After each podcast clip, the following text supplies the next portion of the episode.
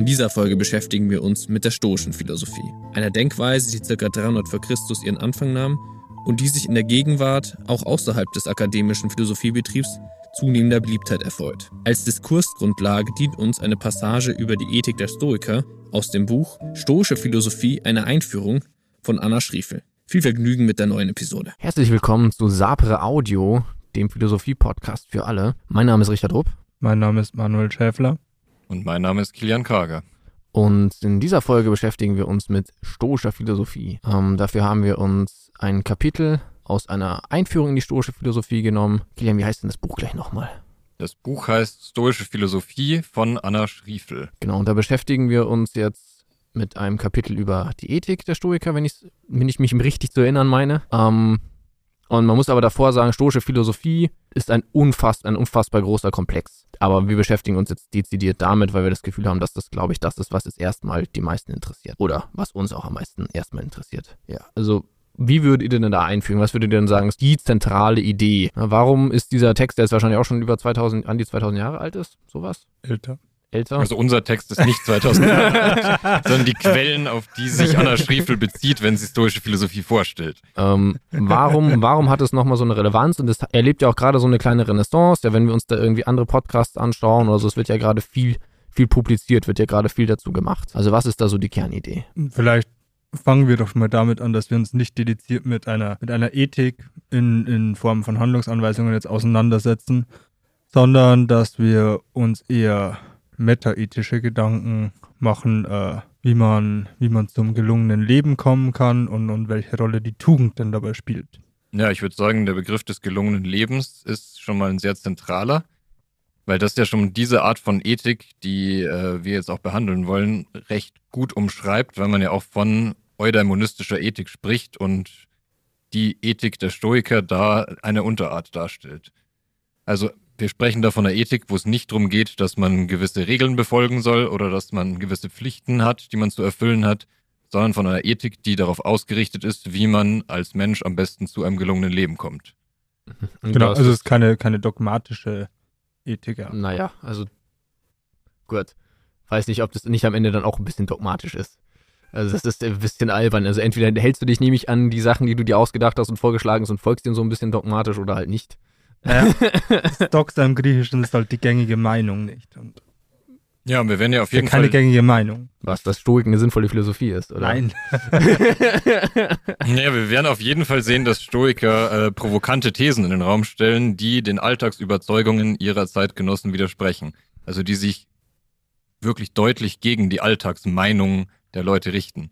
Was den Stoikern auch früh schon Kritik eingebracht hat denke, ich denke, dass das nicht nur, nur damals gegen die alltägliche Meinung war, sondern auch heute vielen noch gegen das Alltagsverständnis von, von der üblichen Lebensweise äh, sauer aufstoßen würde. Okay, also in der Stoik beschäftigen wir uns irgendwie mit einer Form von Eudaimonia. Also es geht darum, am Ende eine Tugendlehre zu haben, die auf ein gelungenes Leben ausgerichtet ist. Und was ist jetzt das Provokante daran? Also was zeichnet die jetzt aus? Vielleicht auch im Vergleich zu anderen eudamonistischen Ideen, aber vor allem, was ist denn da jetzt so, sag mal so, ganz blöd gefragt, was sind denn da jetzt so die springenden Punkte? Ne, warum ist das jetzt irgendwie attraktiv? Oder was macht das jetzt so besonders? Was ist da das provokante Element? Naja, was sehr provokant wahrgenommen wird, ist, dass für den stoischen Philosophen die Tugend die einzige Voraussetzung für ein gelungenes Leben ist. Und das völlig unerheblich ist, was, wie es einem sonst so ergeht im Leben also so Dinge wie, ob ich gesund bin oder ob ich reich bin oder ob ich sehr angesehen bin, die spielen keine Rolle dafür, ob ich ein gelungenes Leben haben kann.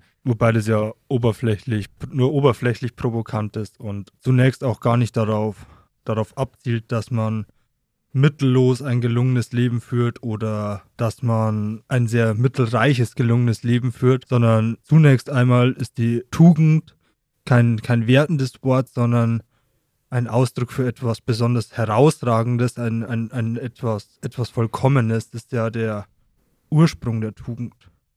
Und das gelungene Leben sollte ja ein, sollte dann ein vortreffliches, gelungenes Leben sein, ein tugendhaftes Leben. Ja, aber das ist jetzt noch keine Alleinstellungsmerkmal der Stoiker. Also das machen ja diverse Ansätze. Da würde man auch sagen, ähm, gut, jeder, der sich jetzt nicht einfach irgendwie an banalen, an den banalsten oder einfachsten, was weiß ich, direkten Intuitionen wie ein gelungenes Leben ist, jeden Tag was essen zu können und irgendwie vor anderen Leuten gut dastehen zu können. Jeder, der sich halt irgendwie ein bisschen darüber hinaus denkt, ne, das wird jetzt auch, auch ein Kanzlerer würde sagen, ja, aber das gelungene Leben zeigt sich bei mir durch Tugenden der Pflichterfüllung oder sowas. Also was sind denn jetzt diese Tugenden, die halt der Stoiker da hervorhebt? Das ist ja das Interessante. Zunächst muss man das jetzt einfach erstmal anmerken, dass die Tugend halt nicht irgendetwas ist, was besondere Rechtschaffenheit ist oder, oder eine, eine Form von besonderer, von besonders gütig sein oder besonders, besonders nett oder besonders hilfreich zu sein, sondern Tugend ist in diesem Sinne etwas auf herausragende Weise zu erfüllen. Also ein Pferd kann auch tugendhaft sein, wenn es ein besonders vortreffliches Pferd ist. Ja, Arete Exzellenz, das ist halt die Idee dahinter. Das hatten wir ja schon zum Beispiel auch in dem, Cross, in dem Crossguard-Podcast, oder? Ja, aber es ja. ist, denke ich, schon ein guter Punkt, das nochmal anzusprechen, dass äh, die Begriffe, die wir verwenden, um diese Art von Philosophie ein bisschen einzugrenzen, nämlich Tugend und glückliches Leben, wie es auch im Text genannt wird, was ich ein bisschen misleading finde teilweise, dass diese Begriffe gar nicht so verwendet werden, wie man sie aus dem Alltag kennt. Also dass wie Manu ja sagt, Tugend in dem Sinne jetzt nicht irgendwie heißt oder darauf verengt ist, dass man sagt moralische Vortrefflichkeit. Also jemand, der tugendhaft ist, ist der gerechteste Mensch, den man sich vorstellen kann oder der mutigste Mensch, den man sich vorstellen kann. Sondern dass es erstmal nur heißt, der Mensch in seiner Bestheit irgendwie ein bisschen verschraubt gesagt. Also wie führe ich das exzellente Leben? Also wie werde ich am besten dem gerecht, was es heißt, Mensch zu sein? Das ist die Idee, die dahinter steckt, was mit Tugend gemeint ist. Und mit Eudaimonia oder dem gelungenen Leben, wie wir es auch hier gerne nennen, statt glückliches Leben ist eben auch nicht gemeint, das, was ja bei dir schon angeklungen hat, Richie, dass man sagt, meine körperlichen Bedürfnisse sind befriedigt und mir geht's irgendwie gut und ich fühle mich wohl und ich bin happy und ich habe einen Haufen glücklicher Zustände in meinem Leben, sondern da ist eben gemeint das bestmögliche Leben, das man als Mensch führen kann. Allerdings, allerdings nicht im Sinne eines Optimierungszwangs, being the best version of yourself, sondern Vortrefflichkeit im Sinne von, keine Ahnung. Naja, wir werden ja ah, sehen, wie, dass, wie will man das aufbauen? Dass das auch nochmal inhaltlich gefüllt ist. Erstmal geht es ja. ja. nur darum, gut zu sein oder eben am besten zu sein. Mhm. Am besten darin zu sein, ein Mensch zu sein. Und jetzt können wir uns natürlich fragen, was heißt das jetzt für den stoischen Philosophen, am besten zu sein als Mensch? Also wonach suchen wir da? Das ist ja erstmal eine schwierige Frage irgendwie zu sagen, bei einem Messer ist irgendwie klar, das beste Messer ist das schärfste Messer. Und bei einem Rennpferd ist das schnellste Pferd das beste Pferd. Aber was ist jetzt genau das, was den Menschen betrifft? Wie ist der Mensch der beste Mensch, der er sein kann? Ja, da würden ja auch eben, da wollte ja vorhin schon darauf hinaus, da würden ja auch verschiedene Ansätze, verschiedene ähm, Antworten darauf geben. Der Manu hat ja den, den Spätkapitalismus schon angesprochen, gerade eben in seinem Optimierungszwang. Was ist der Unique Selling Point? Also, weil wir haben jetzt viel darüber geredet, was ist, was ist ein Tugendbegriff, was ist ein Begriff von einem gelungenen Leben. Aber was hat das jetzt eben mit der, ja, was ist die besondere Version der stoischen Philosophie davon? Ich meine, dass man ziemlich unabhängig von äußeren Umständen immer die Chance hat, das gelungene Leben trotzdem zu führen. Also Anders so als im aristotelischen Sinn, wo, wo Reichtum anzuhäufen, um Mittel zum Zweck zu sein und so zum gelungenen Leben zu kommen, kann der Stoiker zum gelungenen Leben kommen, wenn er reich ist oder wenn er arm ist. Das betrifft erstmal das gelungene Leben dann nicht. Ja, und der Twist ist, würde ich sagen, dass der stoische Philosoph einen sehr eigenen Begriff davon hat, was Tugend ist, weil er Tugend mit Wissen assoziiert oder sogar gleichsetzt. Okay, also sagt, Tugend ist oder der beste Mensch zu sein, der ich sein kann, heißt, dass ich Wissen habe. Und zwar Wissen in einem sehr anspruchsvollen Sinne, also nicht Wissen darüber, wie irgendwas geht, also so eine Form von Know-how, wie man sie erwerben kann. Oder irgendwelches triviales Wissen oder irgendwelche Fun Facts, von denen man jeden Tag irgendwie ein, zwei lernen kann und dann hat man mehr Wissen angesammelt, sondern es geht dem stoischen Philosophen darum, dass man eine bestimmte Art von Wissen erreichen kann, und zwar ein philosophisches Wissen, ein Wissen über das tiefe Verständnis der Weltordnung, also wie die Welt eigentlich funktioniert oder wie die Welt eigentlich aussieht. Das ist die Art von Wissen, zu der man kommen will. Und wir werden dann sehen, dass das nicht besonders einfach ist. Und ja, dass das auch nicht irgendwie so eine Art von Prozess ist, wo ich einfach sehr viel einzelne Fakten lerne über die Welt und am Ende Bescheid weiß, wenn ich alles gelernt habe, sondern dass es ein bestimmtes Konzept von Wissen ist, das vorausgesetzt ist. Also ich verstehe das durchaus als tiefe Einsicht in die Natur, derer ich selber Teil bin. Und deswegen habe ich mit tiefen Einsichten in die Natur ein Wissen darüber, wie die Welt beschaffen ist und kann so in meinem Leben zu dem richtigen Urteil über die Situation, in denen ich mich befinde, kommen. Okay, also das ging jetzt ein bisschen schnell. Wir haben zuerst irgendwie über ein Motiv der, weiß ich nicht, nennen wir es jetzt mal Weltentsagung gesprochen, auf eine, ich weiß nicht, wie man das besser Nein, das ist keine ein, Weltentsagung. Ja, aber wie man das halt besser formuliert, dass man sich halt eben nicht von irgendwie äußeren Faktoren so super abhängig macht. Dann haben wir ein anderes Motiv, das irgendwie der Wissensbegriff das Zentrale ist. Und jetzt hast du noch einen Naturbegriff dazu eingeführt. Das ist, das ist das Gegenteil einer Weltentsagung, die Welt, in der ich lebe, anzunehmen. Du bist aber nicht von ihr direkt abhängig in dem Sinne, dass dich jedes Event schockt oder sonst was ist. Also ich weiß nicht, wie man das irgendwie, ich weiß nicht, wie man dieses Verhältnis am besten beschreibt. Wie willst du dieses Verhältnis in einem Wort? Das war, das war ja mein Versuch. Gibt es dafür ein Wort, dass man das irgendwie beschreiben kann? Ja, man könnte das Einklang nennen, wenn du genau ein Wort suchst. Ja, dann nennen wir es Einklang, ist ja auch okay. Und das würde ich auch sagen, ist dann schon sehr nah am Ideal oder das ist das, wonach gestrebt wird, nämlich dass ich meinen Platz in der Welt kenne und in der Art und Weise, wie die Natur beschaffen ist. Aber um den zu kennen, muss ich natürlich auch wissen, wie die Natur beschaffen ist. Also ich brauche ein tiefes Verständnis davon, was die Wirklichkeit ist und wo ich da drin verortet bin. Okay, weil jetzt ist das alles irgendwie zusammengeführt. Okay. Super. Und das ist eben diese Art von anspruchsvollem Wissen, das der Stoiker mit Tugend gleichsetzt. Also darum geht's. Das muss ich erreichen, wenn ich der beste Mensch sein will. Und die Frage ist natürlich, wie erreicht man das? Und hat das dann auch irgendwelche lebenspraktischen Konsequenzen für mich? Ja, hoffentlich. Also das wäre ja das, was Kritiker irgendwie dann auch äh, herausstellen würden und sagen, das hat ja überhaupt nichts mit dem wirklichen Leben zu tun. Also ich würde ich würd das scharf kritisieren, sondern sagen, gerade das hat wirklich mit dem Leben zu tun. Du, du versuchst ja, oder indem du Einsicht in die Natur erlangst und, und lernst, die Umstände zu akzeptieren und dieses Wissen darüber hast, dass du das akzeptieren musst, kannst du ja mit den, mit den Situationen, die dir im Leben dann begegnen, sehr viel gelassener umgehen, weil du eben nicht mehr darauf angewiesen bist, impulsiv, instinktiv zu handeln, sondern über deine Einsicht kannst du, kannst du über deine Situation transzendieren in gewisser Weise und kommst dann zu einer angemessenen Reaktion. Ich glaube, was wir noch irgendwie müssen, diesen Naturbegriff, glaube ich, irgendwie noch mal ein bisschen schärfer ziehen. Also von was für eine Art von Natur reden wir hier? Also reden wir hier von, wir haben jetzt ja irgendwie, es klang ja schon an, dass es jetzt nicht irgendwie so gemeint ist, okay, die empirische Welt und alle Fakten. Das ist ja anscheinend nicht die Idee dieser, dieser Natur, dieses Naturbegriffs.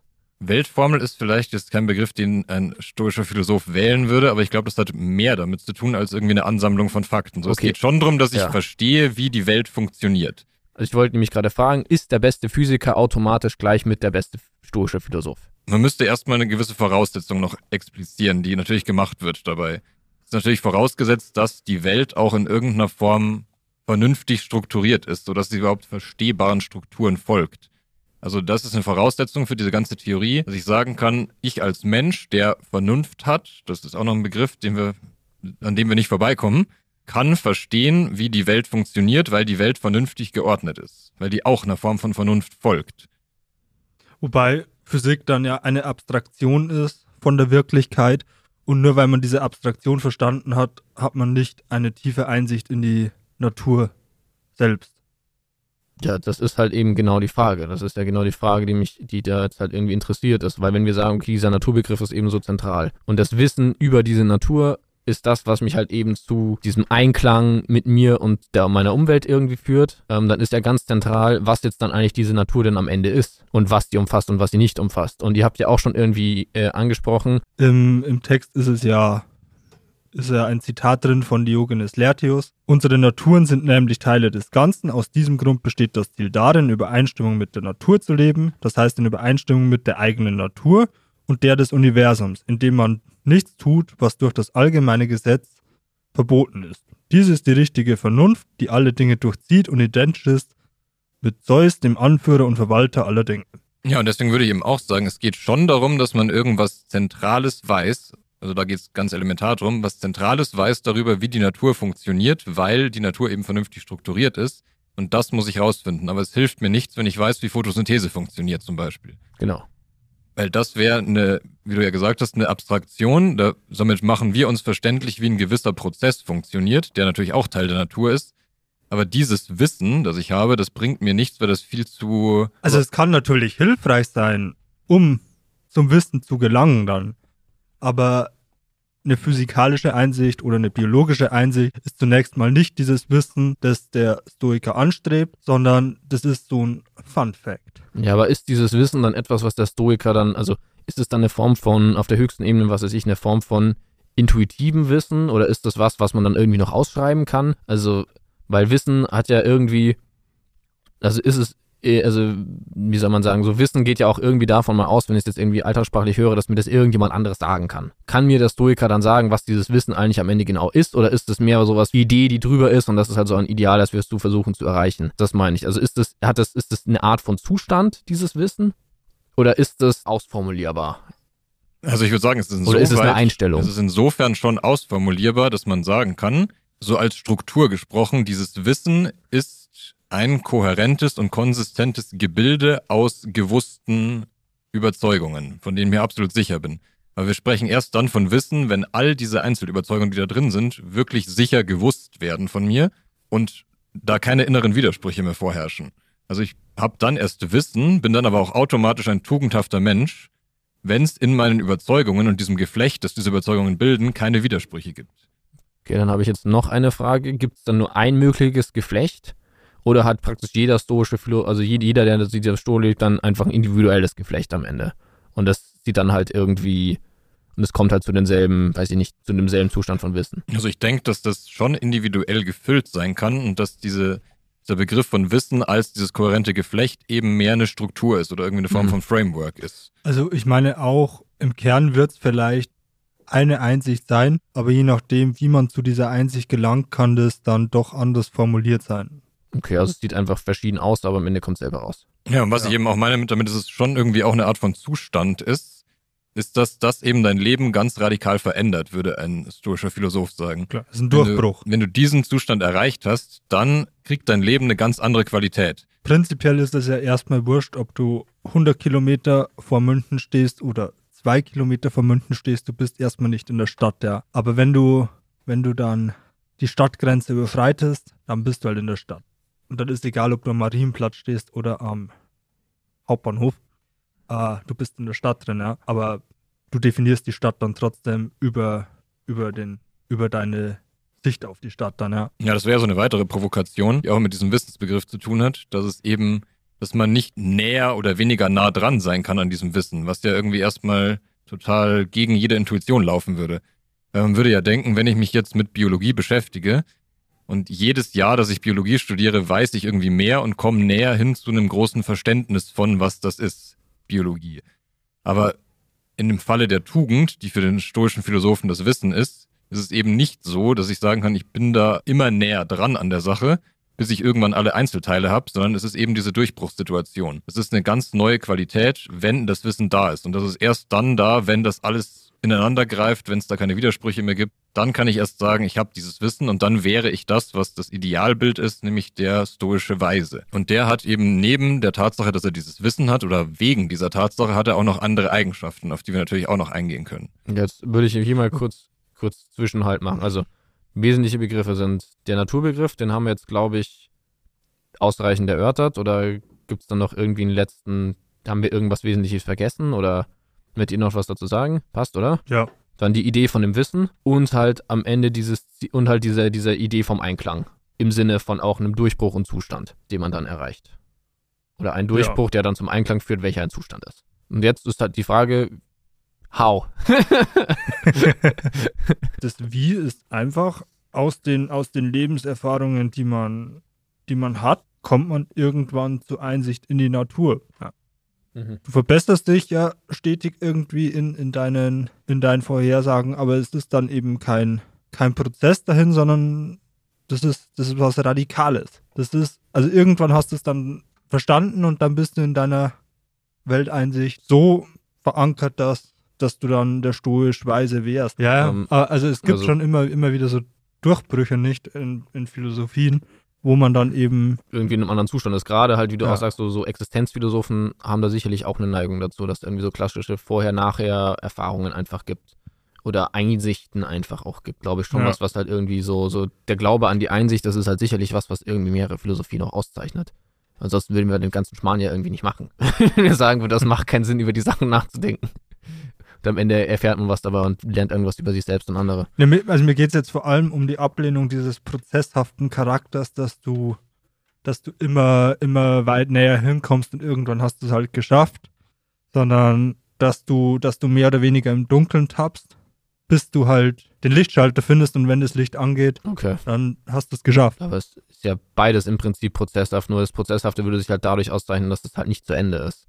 Also in der prozesshaften, wenn es eine prozesshafte Theorie wäre, würdest du halt dann nie an diesen, würdest du nie an dieses Idealbild kommen. Ne? Dann gäbe es das nicht in so einem Ja, sinnvollen. aber, es, aber es ist halt kein, kein Lego-Set zusammenbauen, wo du deinen Fortschritt siehst und irgendwann fertig bist, es ist halt im Dunkeln tappen, bis du den Lichtschalter gefunden hast und dann ist es hell. Ein abrupter Wechsel von dunkel zu hell. vielleicht fragen wir uns, also vielleicht können wir dann mal schon mal fragen, was tut jetzt den stoischen Weisen eigentlich dann am Ende auszeichnen? Und jetzt mal vielleicht ein bisschen inhaltvoller, als dass er in Einklang mit dem Universum, also mit sich selber und dem Universum ist. Also was wären denn da so die konkreteren Vorstellungen gewesen? Naja, gerade in Bezug auf die Ethik, mit der wir uns ja auch beschäftigen wollen, kann man natürlich auch ein paar klassische ethische Begriffe mal heranziehen und schauen, wie die jetzt inhaltlich gefüllt werden von einem stoischen Weisen oder von der Philosophie der Stoiker. Also der stoische Weise ist ja immer nur dieses Idealbild, das haben wir ja schon so ein bisschen skizziert und da wollen wir irgendwie hinkommen. Um dahin zu kommen, gibt's ja diese ganzen theoretischen Ausarbeitungen. Und zum Beispiel könnte man sich ja fragen, es geht ja in Ethik auch immer um Güter. Also was ist irgendwie was wert, was will man haben, was will man nicht haben. Und das ist auch was, was jetzt Anna Schriefel auch als ein Herzstück der stoischen Ethik bezeichnet, nämlich wie diese Güterlehre funktioniert. Also die sagen, es gibt da verschiedene Klassen. Also es gibt ja in jeder Form von Ethik irgendwie so eine Güterabwägung oder so eine Mhm. so Klassen von Gütern. So was will man irgendwie Nicht grund haben, nicht wie ist das dann strukturiert? Also zumindest in antiken Ethiken findet sich das eigentlich immer. Und da ist es eben bei den Stoikern relativ radikal eingeteilt. Es gibt das Gute, das ist ein Gut, das man haben will, und das würden sie auch im klassischen Sinne als Gut bezeichnen. Und das ist die Tugend und das Wissen. Also, dass ich am Ende eben einen von rationalem Wissen bestimmten Charakter habe, der nicht in Selbstwidersprüchen steht. Dann gibt es das Schlechte, das ist das genaue Gegenteil davon.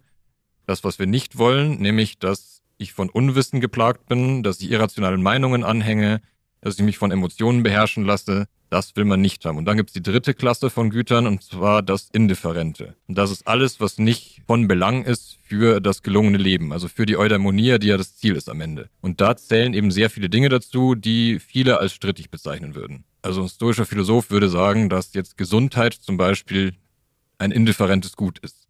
Oder dass das Leben in Beziehungen ein indifferentes Gut sein kann. Und dass Reichtum ein indifferentes Gut ist. Oder weltlicher Besitz. Also sie eben sagen würden, und das ist ja die radikale Ausgangsthese, dass für ein gelungenes Leben nur die Tugend relevant ist. Und die Tugend besteht für sie im Wissen. Also ich halte es für, für absolut sinnvoll, diesen Gedanken anzuführen, zu sagen, ich mache mein Leben nicht abhängig von einer Person, zu der ich in einer Beziehung lebe oder von, von einem Freund oder von einem Lehrer oder whatever, sondern ich kann zum gelungenen Leben kommen, unabhängig dieser, dieser Einzelbeziehung. Oder ich kann zum gelungenen Leben kommen, unabhängig davon, ob ich eine Einzimmerwohnung im in einem armen Viertel habe oder eine Fünfzimmerwohnung in, im Luxusviertel des, des Ortes, in dem ich lebe. Ja. Ja, aber da würde ich halt sagen, so, das ist jetzt noch nicht so ein verrücktes Alleinstellungsmerkmal. Das hast du bei vielen anderen Theorien jetzt irgendwie auch. Also eine Idee davon, dass das, keine Ahnung, einfach furchtbar ist, sich von einer Einzelbeziehung ja, abhängig bei zu vielen machen. anderen Oder Theorien brauchst du brauchst du das Gute, den Reichtum, whatever, um, um überhaupt zum gelungenen Leben zu kommen. wenn man diesen Begriff des gelungenen, also wenn man den Begriff des gelungenen Lebens aufmacht, ja, dann schon. Ja, du brauchst eine, also du hast eine Güterhierarchie. Ja, wenn, wenn wir den Begriff des gelungenen Lebens nicht aufmachen, dann brauchen wir diesen Text jetzt nicht diskutieren, Richie. Nee, aber ich meine ja nur, dass halt irgendwie, ich finde es jetzt noch nicht so wahnsinnig entscheidend, weil das, was du beschrieben hast, sind alles Fälle, wo auch jeder, wo dafür muss ich kein stoischer Philosoph, um zu sein, zu sein und zu sagen, es ist ungesund, wenn ich mein Leben von einer extremen Einzelbeziehungen abhängig mache. Ich kann auch glücklich sein, wenn ich kein Geld habe. Also das ist jetzt noch nicht so, das ist noch nicht das, wo ich sage, hey, da, oh nein, Manu, du jetzt gibst mir völlig neue Einsichten in mein Leben. Also das ist halt irgendwie der Punkt, so diese, diese Radikalität, die da drin ist, das ist ja das Interessante daran irgendwie. Ja, wenn man es erstmal nicht ganz so radikal sehen will, dann kann man ja sagen, es ist auf jeden Fall ist dieser Anspruch zu sagen, dass die meisten Dinge, die viele im Alltag für wichtig halten würden, dass die indifferent sind gegenüber dem gelungenen Leben, ist jetzt zumindest schon mal so ein Satz, den man sich merken kann und darüber kann man reflektieren. Und immer wenn ich in einer Situation bin, und damit meine ich auch, dass es eben lebenspraktisch anwendbar sein kann, wenn ich in so einer Situation bin, wo ich zum Beispiel irgendwie weltlichen Besitz verliere oder wo eine Beziehung in die Brüche geht, dann kann ich mich immer daran erinnern, ist das jetzt wirklich integraler Bestandteil des gelungenen Lebens, was mir jetzt fehlt? Oder leide ich nicht einfach nur extrem drunter, dass ich denke, das habe ich gebraucht für mein gelungenes Leben und jetzt ist es weg, deswegen trauere ich dem nach oder deswegen geht's mir jetzt schlecht oder ich mache mir Vorwürfe, weil ich eben dachte, das wäre zentral dafür, ein gelungenes Leben zu haben. Aber ich habe mich da getäuscht. Das ja. ist ein bisschen so die Idee. Das soll uns so ein Reflexionsmittel geben, um drüber nachzudenken, wie wichtig sind die Dinge, die uns umgeben oder mit denen wir uns auch gern umgeben oder die Personen auch, wie wichtig sind die tatsächlich? Also da habe ich jetzt nämlich auch noch eine Nachfrage, weil das klingt dann immer so irgendwie Emotionen dann keine Rolle mehr spielen. Aber so wie ich das verstanden habe, dann ist ja die Idee einfach nur zu sagen, ähm, ja, ich leide jetzt hier, aber eigentlich gibt es jetzt nicht so wirklich einen entscheidenden Grund dafür, weil es mir gar nicht so sehr im Weg steht. Aber ist der, also sagen wir so, ist er der Stoiker, wenn er jetzt da, was weiß ich, und er darf ja noch in Beziehungen leben, wenn sich da jetzt irgendwie seine Beziehung in die Brüche geht, darf er dann da trotzdem leiden? Oder muss er eigentlich sagen, also das ist halt so, dieses Verhältnis ist mir dann noch nicht klar. Also es ist einfach, dann ist es einfach nur ein Blickwinkel, um zu sagen, gut, nein, das ist jetzt nicht so entscheidend und dieses Leid ist dann auch damit nicht so entscheidend, aber natürlich habe ich das Leid in dem Moment, weil das halt, also ich glaube, das tut dann der stoische Weise vielleicht ganz am Ende, kann sich davon differenzieren, aber die meisten Leute noch nicht. Äh, auf, dem, auf dem Weg dahin ja wahrscheinlich nicht. Also ist es da noch völlig legitim zu sagen, ich leide darunter oder muss man da dann eigentlich auch schon sagen, nein, es macht auch keinen Sinn darunter jetzt irgendwie zu leiden. Also das ist mir noch nicht so ganz klar, was jetzt das Verhältnis ist. Ich habe das jetzt nicht so scharf formuliert, aber versteht ihr, was ich ungefähr meine? Also wenn wir jetzt sagen, das ist halt so eine Idee der Orientierung. Also da geht es nicht um eine Emotionslosigkeit oder um eine Gefühlskälte, sondern Emotionen werden als was Affektives verstanden. Das ist eine unmittelbare Reaktion auf ein, auf eine, auf ein Ereignis. Und der stoisch Weise, der, der ist, der, der reagiert nicht affektiv. Der empfindet deswegen keine Trauer, wenn ein geliebter Mensch stirbt, weil der stoisch Weise aus tiefer Einsicht in die Natur um die Sterblichkeit des Menschen weiß. Ich finde es interessant, dass du den Begriff affektiv verwendet hast, was in dem Bereich ja auch immer was ist, was man ansprechen kann, weil wir das ja auch gerade aus vielen philosophischen Strömungen kennen, dass man eben trennt und sagt, Emotionen sind affektiv und Denken ist kognitiv und dass man da eben so eine scharfe Kluft hat. Und wenn man das so sieht, dann kommt man natürlich ganz schnell auf die Idee, dass man sagt, wenn der stoische Weise so ein Verhältnis zu Emotionen hat, dann lehnt er das irgendwie komplett ab. Die Idee dahinter ist eigentlich, dass, dass dieser Kontrast gar nicht so stark gesehen wird, sondern dass es in der stoischen Philosophie viel mehr darum geht, dass die eigentlich nicht getrennt sind, diese beiden Bereiche, sondern dass man vielmehr sagt, die Emotionen kommen genau aus demselben kognitiven Bereich wie auch mein Denken. So, es gibt nicht irgendwie dieses vollkommen mich beherrschende Ding, dem ich ausgeliefert bin in mir, das mich irgendwo hinreißen wird und wo ich auch eigentlich nichts dagegen machen kann. Weil ich jetzt irgendwie wahnsinnig wütend bin, kann ich mich nicht beherrschen und tue Dinge, die ich eigentlich vernünftig nicht tun würde, sondern die würden sagen, auch diese starke Emotion der Wut, die kommt letztlich auch aus so einem kognitiven Anteil. Und deswegen ist ja auch eine weitere provokante These der Stoiker, dass man sagt, Emotionen sind Meinungen im Wesentlichen. Das ist nichts, dem wir ausgeliefert sind, sondern das ist etwas, was wir im Idealfall steuern können und von dem wir uns in einer gewissen Weise auch frei machen können. Nicht in dem Sinne, dass wir das alles ablehnen und sagen, ich darf nichts fühlen, sondern ich muss mich nicht von dem Handlungsimpuls leiten lassen, der in der Emotion drinsteckt. Weil das ist eine Beobachtung, die wahrscheinlich jeder irgendwo mal gemacht hat bei sich selbst, dass eine Emotion ja nicht nur ist, ich fühle mich jetzt auf eine gewisse Art und Weise, sondern es ist auch was, da möchte was aus mir raus, so ich will irgendwas tun jetzt auch. Die Emotion bringt mich dazu, irgendwas zu tun. Und die Idee des stoischen Philosophen ist zu sagen, dass man dem eben nicht sofort nachgeben muss, sondern wenn ich weiß, dass diese Emotion eine Meinung zugrunde liegt, über die ich nachdenken und reflektieren kann und der ich dann zustimmen kann oder die ich ablehnen kann, dann bin ich in der Hinsicht unabhängiger davon, von dieser Emotion, dass mich dieser Handlungsimpuls nicht zwingt, was zu tun, was ich dann vielleicht gar nicht will. Also affektiv und kognitiv hat beides dieselbe Wurzel, nämlich eben die menschliche Vernunft. Und mit der bewerte ich Überzeugungen und Meinungen. Und Emotionen sind eben Meinungen in der Hinsicht, dass irgendwas passiert draußen, ich das bewerte, ist das gut oder schlecht für mich und dann es eben zu dieser Emotion kommt. Ich bin wütend auf jemanden, weil ich der Meinung bin, das, was diese Person getan hat, ist schlecht für mein berufliches Fortkommen oder für meine finanzielle Situation. Und dann kann ich mich eben fragen, ist diese Meinung überhaupt richtig? Oder, wenn ich stoischer Philosoph bin, würde ich sagen, es ist für mein gelungenes Leben vollkommen indifferent, Und deswegen muss ich mich jetzt nicht von dieser Meinung, die sich in dieser Emotion ausdrückt, leiten lassen, irgendwas zu tun. Also wir sind die Urheber von unseren Emotionen und die fallen nicht einfach so über uns her, aber das muss man natürlich erstmal irgendwie wissen. Also ich, ich halte es für sehr wichtig für die stoische Philosophie, dass Emotionen eben nicht ausgelöst werden von etwas, das von außen auf mich eintrifft, sondern dass eine Emotion eine Reaktion von mir ist auf ein auf ein äußeres Ereignis. Was ist da jetzt der Unterschied? Weil das eine hängt ja mit dem anderen zusammen. Also Reiz von außen und Reaktion darauf ist ja, Frage Ja, ist, das- ist es bedingt oder ist es unbedingt? Die Frage ist halt, ob, ob das Ereignis von außen das in dir triggert oder ob zunächst mal ein wertfreies äußeres Ereignis stattfindet und du darauf reagierst. Und die Reaktion darauf ist zunächst mal eine Meinung. Das ist impulsiv, das ist affektiv. Und das darüber, darüber dann zu reflektieren erstmal, weil man eine gewisse Welteinsicht hat, das macht stoische Philosophie dann aus. Also ich würde auch sagen, der zentrale Begriff ist da irgendwo das Werturteil. Es passiert etwas in meinem Leben und dagegen kann ich nichts machen. Aus einer Außenperspektive gibt's mich und dieses Ereignis und das Ereignis passiert und ich kann gar nichts dagegen tun. Aber was dann passiert ist, dass ich selber eine Bewertung vornehme und sage, dieses Ereignis ist gut für mich und dann freue ich mich drüber. Oder dieses Ereignis ist schlecht für mich und dann ärgere ich mich drüber oder habe Angst oder so etwas für eine negativ konnotierte Emotion. Und das, ist- aber das ist dann auch kein, kein Wegschieben von Emotionen oder ein Unterdrücken von Emotionen, sondern ich würde sogar weitergehen und sagen, das verleiht Emotionen noch eine gewissere Tiefe. Wenn du dir darüber bewusst bist, dass du, wie Epiktet schreibt, dass du, wenn du, wenn du dein Kind oder deine, deine Frau küsst, dir bewusst bist, dass du einen Menschen küsst, der irgendwann sterben wird, dann musst du nicht über den Tod trauern, aber dann, dann verleihst du diesem Moment nochmal eine, eine größere Tiefe. Ja, ich würde dir da recht geben. Ich finde auch, dass wir mit diesem stoischen Ideal was freischalten können in Emotionen, was wir sonst eigentlich eher wegschieben, wenn wir das zu so einem, es passiert irgendwie und es ist was, was was mit mir macht und so weiter und ich verstehe es nicht richtig. So Emotionen hat irgendwie mit Gefühlen und sowas zu tun, aber das ist nicht wirklich einsehbar, was da jetzt passiert. Das ist, glaube ich, eher ein Wegschieben als eben diese konkrete Auseinandersetzung damit. So, ich habe eine Emotion, mir ist klar, dass ich da ein Werturteil vornehme und ich reflektiere darüber, wie das, was da passiert ist, jetzt auf mein Leben bezogen ist. Da finde ich, haben wir einen Zugang zu Emotionen, der uns sehr viel geben kann. Da ist halt immer die Frage, was man halt mit dem, mit dem, das muss halt immer durch diesen Vernunftfilter durch.